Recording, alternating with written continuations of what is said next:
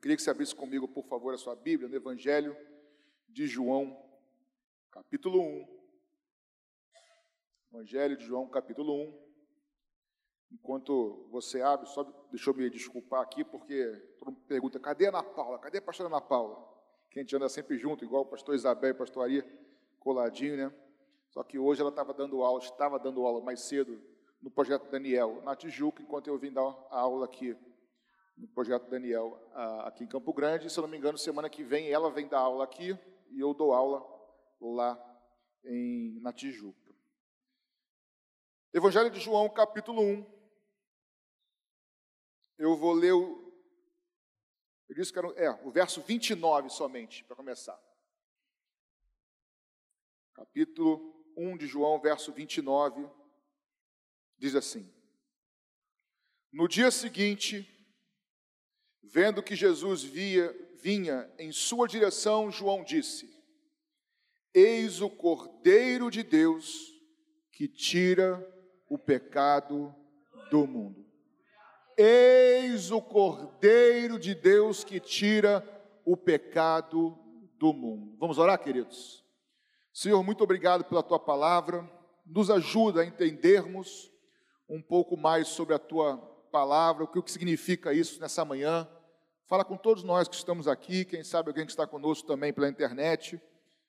Nos ajuda a vermos quão maravilhosa é a tua palavra em que nada está solto, nada é por acaso, antes tudo é perfeitamente, divinamente amarradinho, e tudo tem um propósito na tua palavra. Fala conosco nessa manhã, em nome de Jesus. Amém. Exatamente isso que está no telão. O Cordeiro de Deus que tira o pecado do mundo. Eu vou ler alguns versículos durante a mensagem, eu vou até pedir para não tentarem me acompanhar, porque senão a gente perde tempo mas você que gosta de anotar referência, é bom sempre anotar, eu vou citar aqui. Mas essa é uma afirmação feita por João Batista, João o Batista, ele que aponta para Jesus e diz que este é o cordeiro que tira o pecado do mundo. Nós conhecemos muito bem esse texto. Mas a... será que João foi o único a fazer essa afirmação? Eu vou procurar responder isso com vocês na mensagem.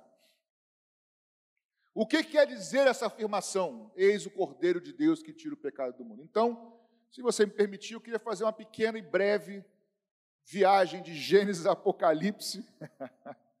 e eu vou ser breve mesmo, tentar ser sucinto, objetivo, que Jesus me dê graça. Para entender de Gênesis a Apocalipse, o que significa essa afirmação de João, porque, como eu falei na minha oração aqui, é um desejo do meu coração te ajudar a entender isso, para quem não sabe, quem sabe, levar tua, tua mente e voltar a, a lembrar isso, porque não tem nada aqui solto. Tudo aqui tem um propósito. Toda a história da humanidade, de Gênesis e Apocalipse, apontava para esse Cordeiro de Deus. E eu queria começar com você pensando sobre Gênesis. Aí você me acompanha no, no raciocínio.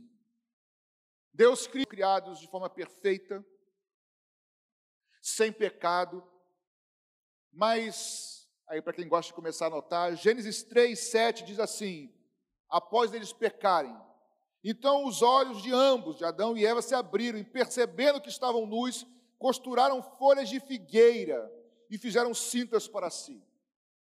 Após né, o pecado entrar no mundo, eles se viram nus, envergonhados, e procuraram esconder a sua nudez, ou a nudez deles, com folhas de figueira porque se viram nus, perceberam nus por causa do pecado. Mas aí mais à frente, no verso 21, Gênesis 3, 21, diz que o Senhor Deus fez roupas de peles de animais com as quais vestiu Adão e Eva. Então atente, irmãos, que quando o pecado entra no mundo e eles se veem envergonhados por causa do pecado, pastor Rodrigo, eles logo se cobrem com folha de figueira, mas a folha de figueira não era suficiente. A folha de figueira não podia cobri-los do seu pecado, da sua vergonha. E o texto diz que eu li, verso 21, que o próprio Deus, atente para isso, o próprio Deus fez roupas com peles de animais para cobrir a nudez de Adão e Eva. Bem, a Bíblia não afirma isso de forma explícita, mas lendo alguns comentaristas bíblicos com os quais eu concordo, Embora a Bíblia não, não, não fale de forma explícita isso, ela fala de forma implícita, provavelmente, porque diz que o próprio Deus fez roupa com roupa de animais, pele de animais. Atente, irmãos, que até o pecado de Adão e Eva, a morte não tinha entrado no mundo. Estamos juntos? Até eles pecarem, a morte não havia entrado.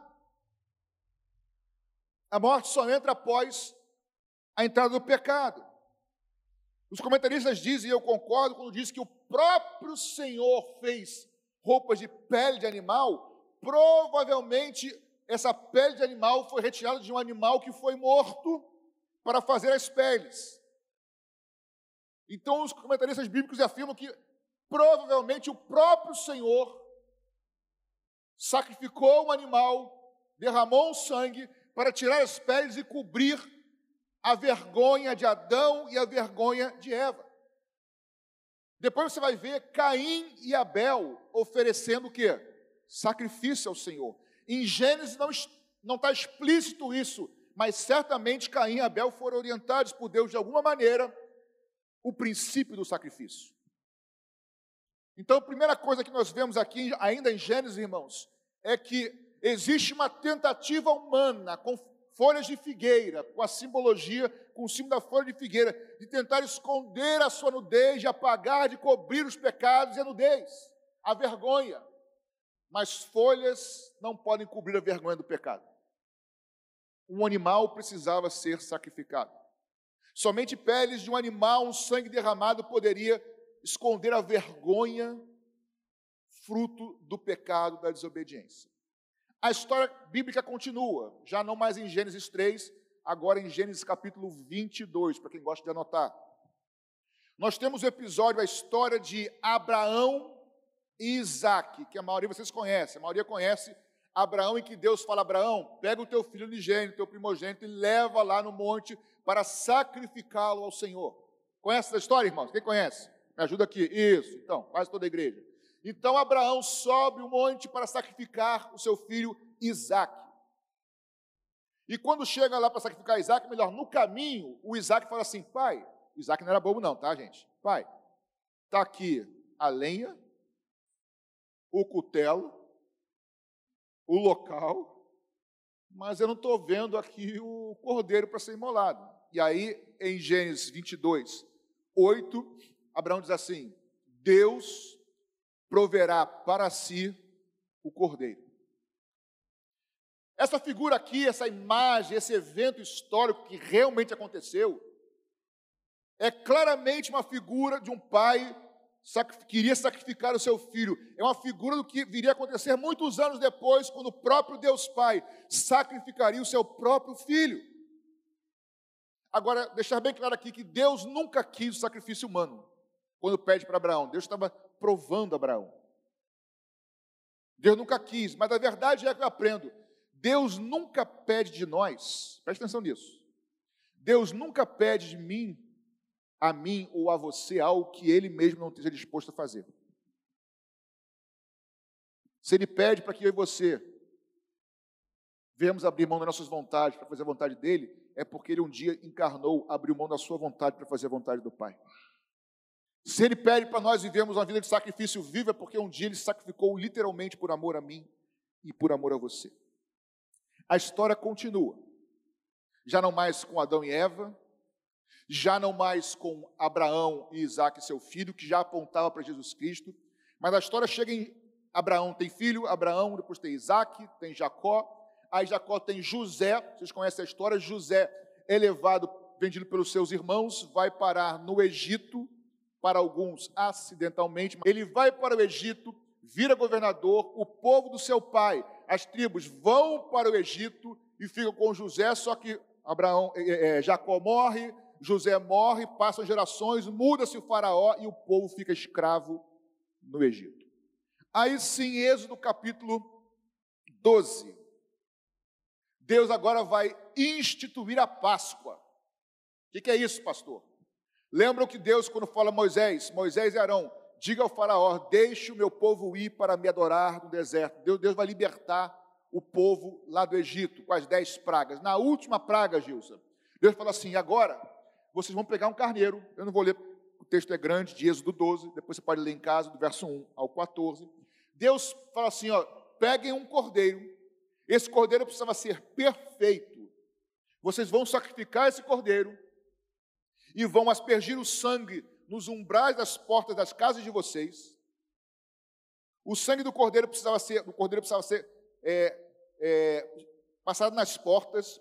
E esse evento seria chamado Páscoa, um evento, uma festa que seria é, comemorada perpetuamente. Então Deus institui a Páscoa do Senhor, porque naquele dia, esse seria o sinal, o sangue nos umbrais das portas, que viria um anjo da morte, todos aqueles que não tivessem dentro daquela casa morreriam, como aconteceu no Egito, vocês conhecem, e morre inclusive o primogênito lá do faraó, e aí o povo de Deus é liberto do Egito pelo deserto. Pois bem, até aqui, irmãos, nós temos o princípio do sacrifício e a prática do sacrifício valendo, acontecendo já.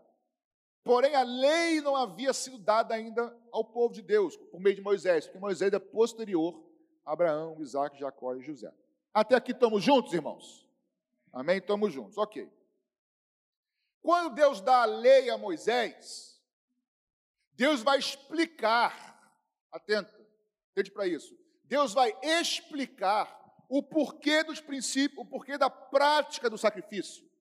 E aí em Levítico 17, para quem gosta de anotar, Levítico 17, 11 diz assim: Porque a vida da carne está no sangue, e eu tenho dado a vocês sobre o altar, para fazer expiação pela vida de vocês, porque é o sangue que fará expiação pela vida. Então, aqui na lei, Deus começa a mostrar a Moisés e ao povo de Israel o porquê do derramar sangue. Por quê? Aí nós vamos entender, é, à luz do Novo Testamento, que o salário, me ajuda a pregar, vamos lá, o salário do pecado, em outras palavras, a consequência, o retorno inevitável do pecado é a morte. E morte só se vence com a vida. E a vida está onde? no sangue. Então Deus está explicando a Moisés assim: Moisés, a vida está no sangue, e é o derramar de sangue que fará expiação pelos pecados. Isso já acontece desde Gênesis 3, mas ele agora está explicando por quê. Só que, aí o autor de Hebreus vai reafirmar isso em Hebreus 9, 22, e eu vou chegar no ponto central já já. Sem derramamento de sangue, não há remissão de pecados. Só que nós temos dois problemas para resolver, irmãos, aqui junto nessa manhã. Primeiro, o próprio autor de Hebreus vai dizer o seguinte em Hebreus 10, 4: porque é impossível, eu vou aqui enfatizar, é impossível, Hebreus 10, 4, que o sangue de touros, de bodes, de carneiro, de ovelha remova de fato o pecado. Temos um problema, irmãos. O princípio é a vida está no sangue. E sem derramar sangue não tem como ter remissão de pecados. Porém, cordeiro, animal, ovelha, o sangue deles de fato não tem o poder de remover o pecado da humanidade. E o segundo problema, Romanos 3, 23. Todos pecaram. Todos estão destituídos da glória de Deus. A história corre, irmãos, e Deus tem o um controle da história. O nosso Deus é o Senhor da história, amém? O teu Deus é o Senhor da tua história. Chega então o que a Bíblia chama de plenitude dos tempos. E na plenitude dos tempos, nós lemos em Mateus 1, 2, e eu vou ler. Lá em Belém, Diz assim Mateus 1, 2, 1 e 2. Mateus 2, perdão, 1 e 2. Tendo Jesus nascido em Belém da Judéia, nos dias do rei Herodes, eis que vieram os magos do Oriente a Jerusalém e perguntavam: Onde está o recém-nascido, o rei dos judeus? Porque vimos a sua estrela no Oriente e viemos para adorá-lo. Atente para cá comigo, me ajuda aqui. Os magos que aqui são estudiosos, são que estudam astronomia, os céus, as estrelas, eles dizem: aonde está o rei dos judeus? Porque nós vimos a sua estrela. Então atente que aqui, quando Jesus nasce, o Senhor se revela aos estudiosos, aos intelectuais, aos capacitados, a olharem para a estrela e dizer: nasceu o rei. Ok? Porém, ao mesmo tempo, irmãos, nós vemos em Lucas 2, de 6 a 14, o Senhor agora se revelando a pessoas humildes. Lucas 6, 2, de 6 a 14. E aconteceu que, estando eles ali, José e Maria, chegou o tempo dela ter a criança. Então Maria deu à luz a seu filho primogênito, enfaixou o menino e o deitou numa manjedoura, porque não havia lugar para eles na hospedaria. Havia naquela mesma região pastores que viviam nos campos e guardavam os seus rebanhos durante as vigílias da noite. E um anjo do Senhor desceu aonde. Olha na sua mente a, a, a, realidade que está acontecendo aqui, irmãos. E um anjo do Senhor desceu onde os pastores estavam, e a glória do Senhor brilhou ao redor deles e ficaram tomados de grande temor. E o anjo, porém, lhes disse: Não tenham medo. Estou aqui para lhes trazer boa nova, de grande alegria que será para todo o povo. É que hoje, na cidade de Davi, lhes nasceu o Salvador, que é o Cristo, o Senhor. E isto servirá a vocês de sinal. Guarda essa palavra. Isto servirá a vocês de sinal. Vocês encontrarão uma criança envolta em faixas e deitada na manjedoura.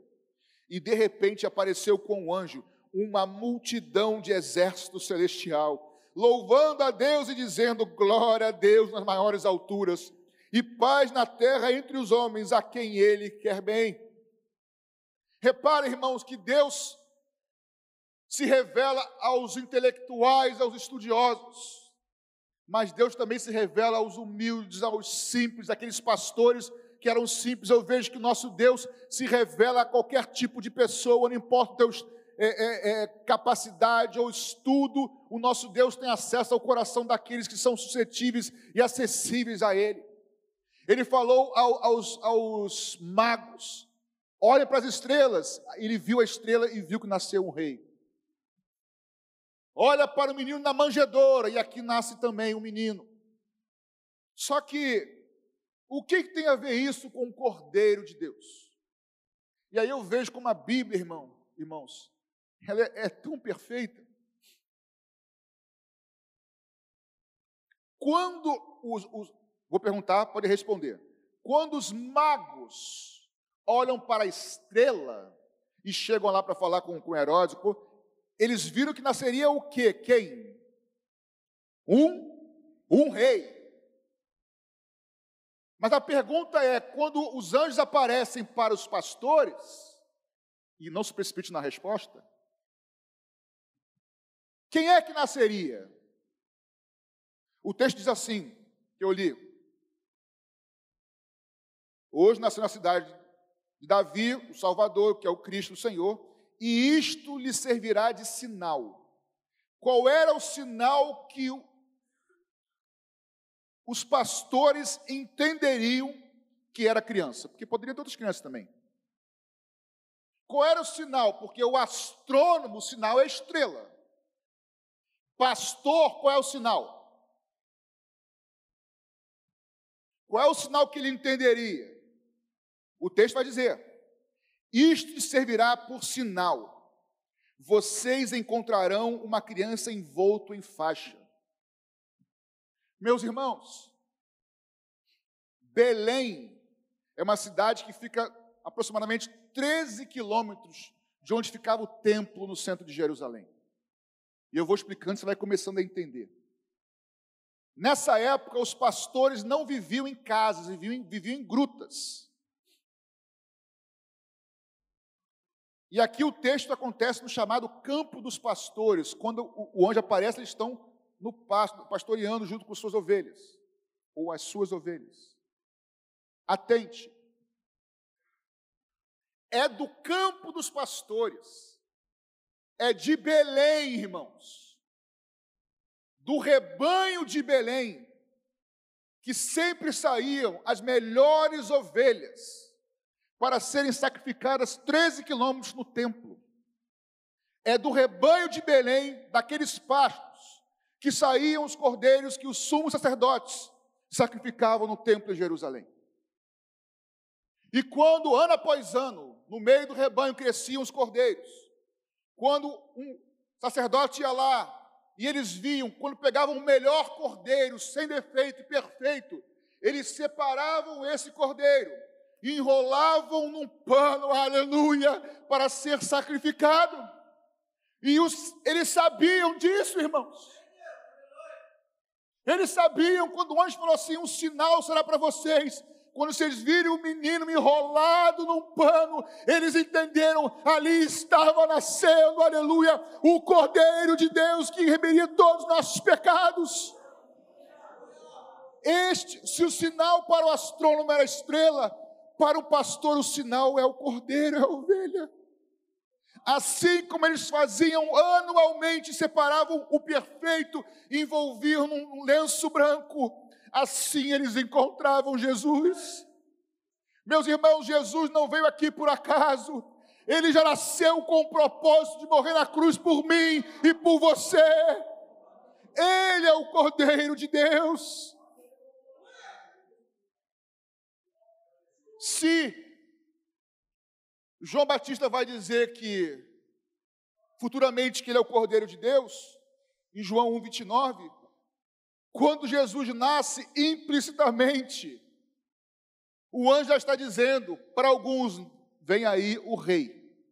Para outros diz, vem aí o Cordeiro de Deus. E ele vai tirar os pecados do mundo. E aí nós chegamos sim na parte que João Batista diz, Jesus já grande, cresceu. Perto do seu batismo ele diz, eis o Cordeiro de Deus que tira o pecado do mundo. Por que que João Batista diz isso? E por que ele? Vou ler com vocês, anota aí quem gosta, Lucas 3, versículo 2. Lucas 3, 2. Sendo sumos sacerdotes, Anás e Caifás, a palavra de Deus veio a João, filho de Zacarias, no deserto. Olhe para mim, por favor. Só anota aí, Lucas 3,12. Vou ler devagar para te ajudar a entender o texto sendo sumos, plural, sacerdotes, Anás e Caifás, veio a palavra de Deus a João, filho de Zacarias, no deserto. Olha para cá e me acompanha. Irmão, sumo sacerdote, sumo é um. Não existe, não existe sumos sacerdotes. Sumo sacerdote é, é único, é um. Quando Lucas escreve isso, ele está denunciando uma corrupção que havia nessa época. Porque o sacerdócio deveria ser da tribo de Levi e da família é, de Arão. Tribo de Levi, sacerdócio geral levítico, e o sumo sacerdote da tribo de, da, da descendência de Arão. E vitalício, até a morte. Mas aqui nos dias de Jesus, o templo estava corrompido. E havia sumos, porque não era mais segunda linha sacerdotal, era por interesse, por dinheiro. Então aqui é uma, é uma denúncia. Aí olha a denúncia de Lucas. Os sumos, está errado já, sacerdotes, Aná e Caifás. Mas a palavra de Deus veio a quem? Veio a eles? Veio a João Batista. Por que João Batista, irmãos? Atente aí. Lucas 1,5. Nos dias de Herodes, rei da Judéia, houve um sacerdote chamado Zacarias, do turno de Abias. Então Jesus era, o, o João Batista era filho sacerdote, tribo de Levi. Verso 5 de Lucas 1. A mulher dele, mulher de Zacarias, Isabel, das filhas de Arão, se chamava Isabel. Então, irmãos, João Batista, ele era da tribo de Levi, e da descendência de Arão. Deus não tem compromisso com sistemas corrompidos, Deus sempre terá os seus homens e mulheres fiéis a Ele. Está corrompido aqui, Deus levantou o seu próprio sumo sacerdote no deserto, a voz do que clama no deserto. E por meio de João, eu pergunto: quem era o único que podia escolher o cordeiro perfeito para sacrificar no templo? O sumo sacerdote. Pois é ele, exatamente ele que diz: Eis o Cordeiro de Deus que tira o pecado do mundo. Irmãos, Deus está no controle da história. Deus está no controle da nossa história. João Batista, irmãos. E o tempo a Malequita não para, em nome de Jesus tem que parar. João Batista, como um sumo sacerdote, ou melhor, os sumos sacerdotes não podiam se vestir como qualquer pessoa. Tinham a sua roupa sacerdotal. João não podia se vestir com roupa de camelo. Os sumos sacerdotes também não se alimentavam como todo o povo, comia o pão da proposição. João não podia comer, comia gafanhoto e mel. Era esquisitão, diferente, mas ele era o homem de Deus. Então repare, irmãos, se no nascimento de Jesus o anjo já diz implicitamente, na manjedoura, enrolada num pano, nasce o Cordeiro de Deus, no batismo João fala, eis o Cordeiro de Deus que tira o pecado do mundo, mas chega uma hora. Mateus 26, 17 e 19. Jesus, já com seus próximos 33 anos, com uma vida de santidade, pregando o amor, pregando o evangelho, ele faz a ceia no cenáculo, no dia da Páscoa, com os seus discípulos, avisa que um deles o trairia. Depois ele se retira do cenáculo, vai para o Getsemane, onde ele ora três vezes e os seus discípulos dormem. Ali ele diz: é chegada a hora. Ele é traído por Judas, que chega com, lá com os comandantes lá, com a tropa. Traz Jesus. Ele é levado para a casa de Caifás, onde ele é julgado pelo sinédrio. Depois da casa de Caifás, ele vai para a casa de o, pretório lá de, de Pilatos, também é julgado lá e condenado. Mateus 27, 12 a 14. Mateus 27, 12 a 14. Esse pode botar no texto se quiser, os próximos dois textos, se puder, no telão, tá? E sendo acusado pelos principais sacerdotes e pelos anciãos, Jesus nada respondeu. Então Pilatos perguntou: Não está ouvindo quantas acusações fazem contra você? Mas Jesus não respondeu nenhuma palavra, a ponto de o governador ficar muito admirado. Por que, que Jesus não respondeu uma palavra, irmãos? Isaías 53, aleluia, 4 a 7 vai dizer: Certamente Ele tomou sobre si as nossas enfermidades, e as nossas dores levou sobre si, e nós o considerávamos como aflito de Deus, ferido de Deus e oprimido, mas Ele foi traspassado por causa das nossas transgressões, Ele foi esmagado por causa das nossas iniquidades o castigo que nos traz a paz estava sobre ele, e pelas suas feridas nós fomos sarados. Todos nós andávamos desgarrados como ovelhas, cada um se desviava pelo seu próprio caminho. Mas o Senhor fez cair sobre ele a iniquidade de todos nós. Ele foi oprimido, foi humilhado, mas não abriu a boca. Como um cordeiro foi levado ao matadouro, e como ovelha muda diante dos seus tosqueadores, ele não abriu a boca. Irmãos, 1500 anos antes, no Egito, 1500 anos, Deus institui a Páscoa. Passam-se 1500 anos e exatamente no dia da Páscoa, no dia preciso, do mês preciso, exatamente Jesus é crucificado na cruz por amor a mim e a você. Coincidência? Óbvio que não, irmãos. Se lá no nascimento o anjo diz: está nascendo o Cordeiro de Deus. Se no batismo João Batista diz: eis o Cordeiro de Deus na cruz, morrendo exatamente na Páscoa, Jesus está falando: Eu sou o Cordeiro de Deus que tira o pecado do mundo. Irmãos, não existe, aplauda Ele, é o Cordeiro. Irmãos, não, não existe outro caminho. Não existe outro caminho de remissão, de perdão de pecados, de ser limpo por nada de bom que você faça, pelo seu estudo, pela minha. Nada, irmão, só derramamento de sangue e do Cordeiro de Deus. Não existia outro caminho, por isso ele diz: Eu sou o caminho, eu sou a verdade e eu sou a vida. Ele é o único caminho, irmãos. Ele é o Cordeiro de Deus. 1.500 anos antes de Jesus, ou seja, aproximadamente 3.500 anos antes. E eu caminho para o final. Há 3.500 anos atrás, o sangue naquela porta no Egito 3.500 anos atrás, o sangue na porta, nas portas das casas no Egito, livrava os que estavam lá dentro da casa da morte física.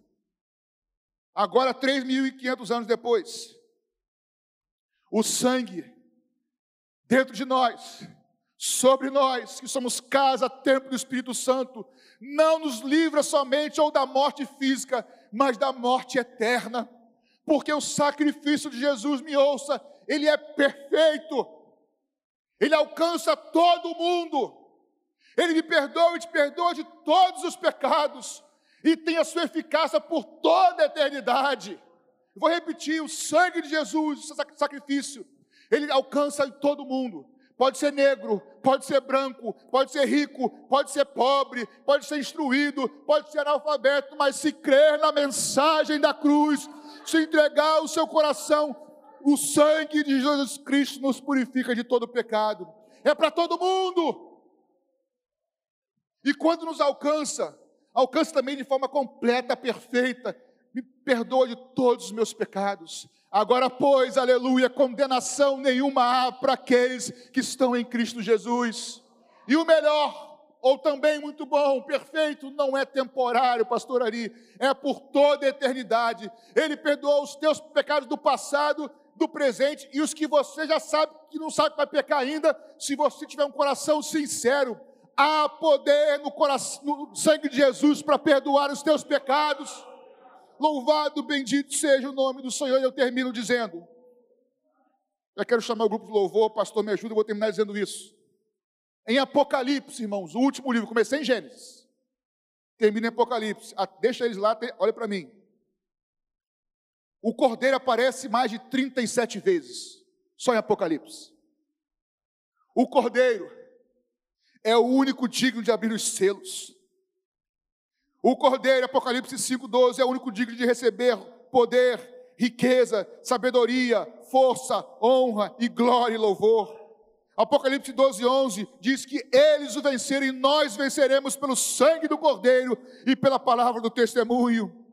Apocalipse 17, 14 diz que muitos lutarão contra o Cordeiro, ah, mas o Cordeiro os vencerá, pois é Senhor dos senhores e Rei dos reis. Apocalipse 19 vai dizer: Bem-aventurado todos aqueles que são chamados às bodas do Cordeiro, porque Apocalipse 21 vai dizer: que o livro da vida pertence ao Cordeiro. Meu irmão, você pode perder tudo nessa vida, só não pode perder o Cordeiro, o sangue do Cordeiro na sua vida, que é poderoso para te perdoar, para te capacitar, para te ungir. Você precisa entregar o teu coração a cada dia ao Espírito Santo, queridos. Ele é o Cordeiro de Deus que tira o pecado do mundo. Tudo vem dele, tudo é por meio dele e tudo é para a glória deles. Muitos podem concordar ou não. Pastor Ari, me ajuda aqui, por favor. Muitos podem concordar ou não, mas ele é o Alfa, ele é o, o Ômega, ele é o princípio, ele é o fim, e tem mais. Ele criou todas as coisas, tudo será consumado nele, mas creia o mundo ou não, ele veio e dividiu a história ao meio, antes dele e depois dele. E Ele, como eu disse aqui várias vezes, Ele é o Senhor da história. Entrega o teu caminho ao Senhor, confia nele, ao Cordeiro de Deus, que o mais Ele vai fazer na sua vida e na minha vida.